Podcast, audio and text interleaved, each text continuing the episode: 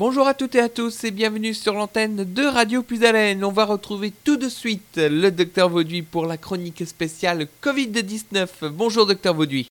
Chère auditrice, chers auditeurs, bonjour. Comment allez-vous?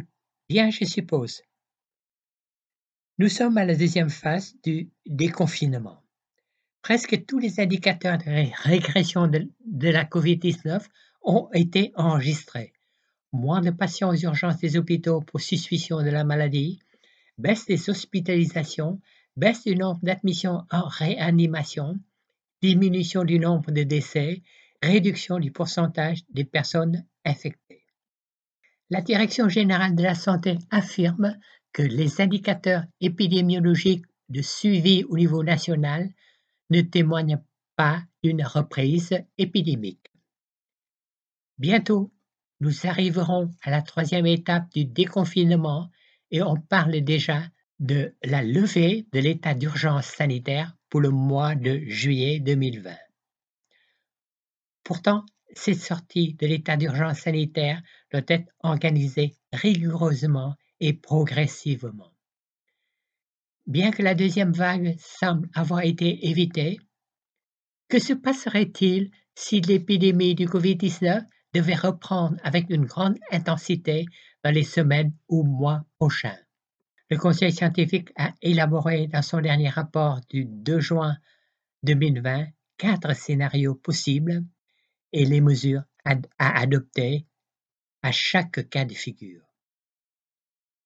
Ces scénarios vont du plus favorable, l'épidémie est contrôlée, au plus défavorable, avec la survenue de la deuxième vague en passant par deux scénarios intermédiaires. Le Conseil scientifique tient à préciser qu'à ce jour, aucun élément scientifique n'indique que l'évolution de l'épidémie suivra un schéma allant d'un scénario à un autre et que chacun des scénarios peut survenir à n'importe quel moment de l'évolution de la pandémie. Il cite l'exemple du cluster de Mulhouse. Les autorités doivent être prêtes à répondre à chacune de ces éventualités. On rappellera que le confinement et ses modalités a été contesté et que certains pays ont fait d'autres choix.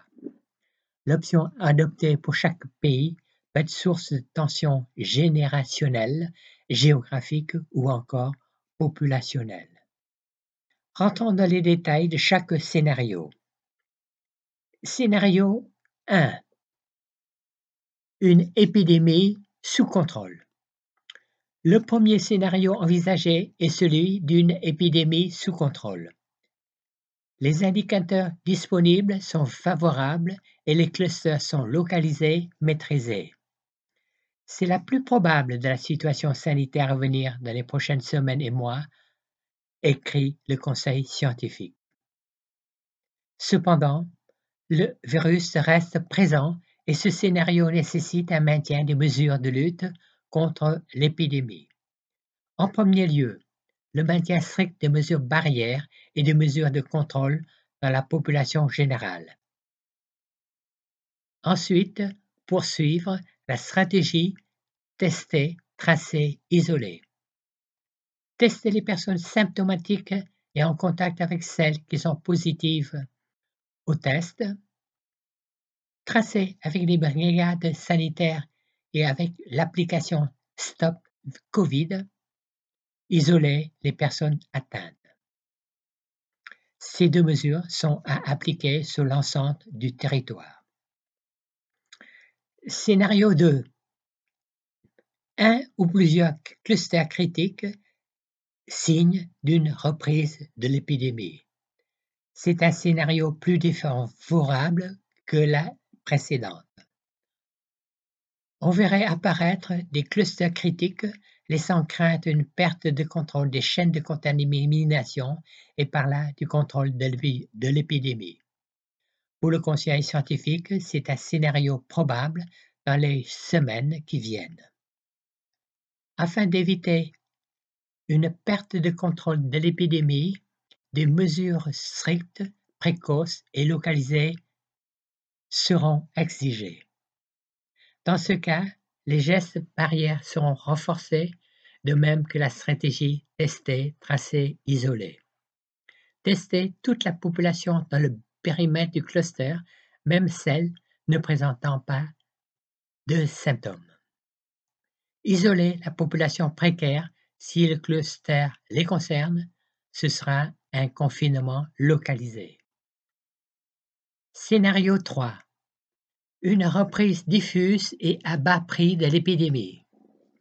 Le scénario 3 est celui d'une reprise progressive et à bas bruit de l'épidémie plus difficile à identifier. Clairement, il ferait basculer la gestion de l'épidémie d'une situation contrôlée à une situation beaucoup plus problématique et exigeante. Cela exigerait des mesures strictes ainsi que l'activation rapide de plans de protection renforcés. Néanmoins, le Conseil scientifique considère qu'un confinement généralisé n'est ni souhaitable ni faisable pour des raisons d'enjeux sanitaires sociétaux et économiques. Le scénario 3 prend en compte une nouvelle vision et propose des mesures ciblées pour certains groupes populationnels ou zones géographiques, afin de maintenir un niveau acceptable d'activité sociale et économique, précise ce rapport. Dans le cadre de ce changement d'approche, il propose d'élaborer puis d'activer les mesures du plan de prévention et de protection renforcé. C'est le plan P2R Covid. Ce plan se décline en sept composantes. La première, un protocole de renforcement des mesures barrières et de mesures de distanciation physique dans la population générale. Un protocole de renforcement du testé tracé isolé un protocole de confinement protection renforcé aux personnes à risque de forme grave. 4. Un protocole de protection des EHPAD. 5. Un protocole à destination des populations en situation de grande précarité. 6. Un protocole grande métropole au pluriel. 7. Un protocole de préparation hospitalière.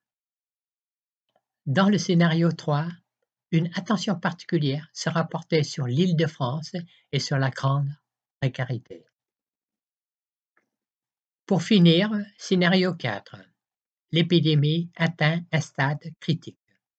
La survenue du scénario 4, c'est-à-dire conduisant à un confinement, correspondrait à un échec de la lutte contre l'épidémie. Ce dernier scénario correspond en effet à une dégradation critique des indicateurs qui traduirait une perte de contrôle de l'épidémie avec un nombre de cas qui ne cesse d'augmenter. Arriverait alors le moment critique qui exigerait des décisions difficiles. L'une d'elles serait à choisir. Un confinement national généralisé permettant de minimiser la mortalité directe ou d'autres objectifs collectifs, économiques et sociaux, lesquels seraient susceptibles de s'accompagner d'une importante mortalité directe.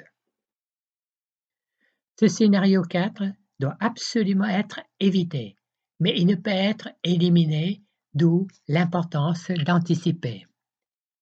Anticiper pour mieux se protéger et éviter la catastrophe. Le Conseil scientifique axe sur deux séries de mesures pour anticiper l'évolution de la maladie à chaque scénario. En maintenant scrupuleusement les mesures barrières, en respectant la distanciation physique. Une adaptation de ces deux mesures est à déterminer, plus sévère dans certains scénarios, plus souple dans d'autres. Ceci demande une forte adhésion des Français aux décisions gouvernementales. Ils ont accepté et appliqué la première fois. Sont-ils prêts à adhérer une seconde fois? Nous arrivons au terme de l'émission. Permettez-moi de vous rappeler que cette rubrique est sur les antennes de Radio Plus les lundis, mercredis et vendredis à partir de 10h30.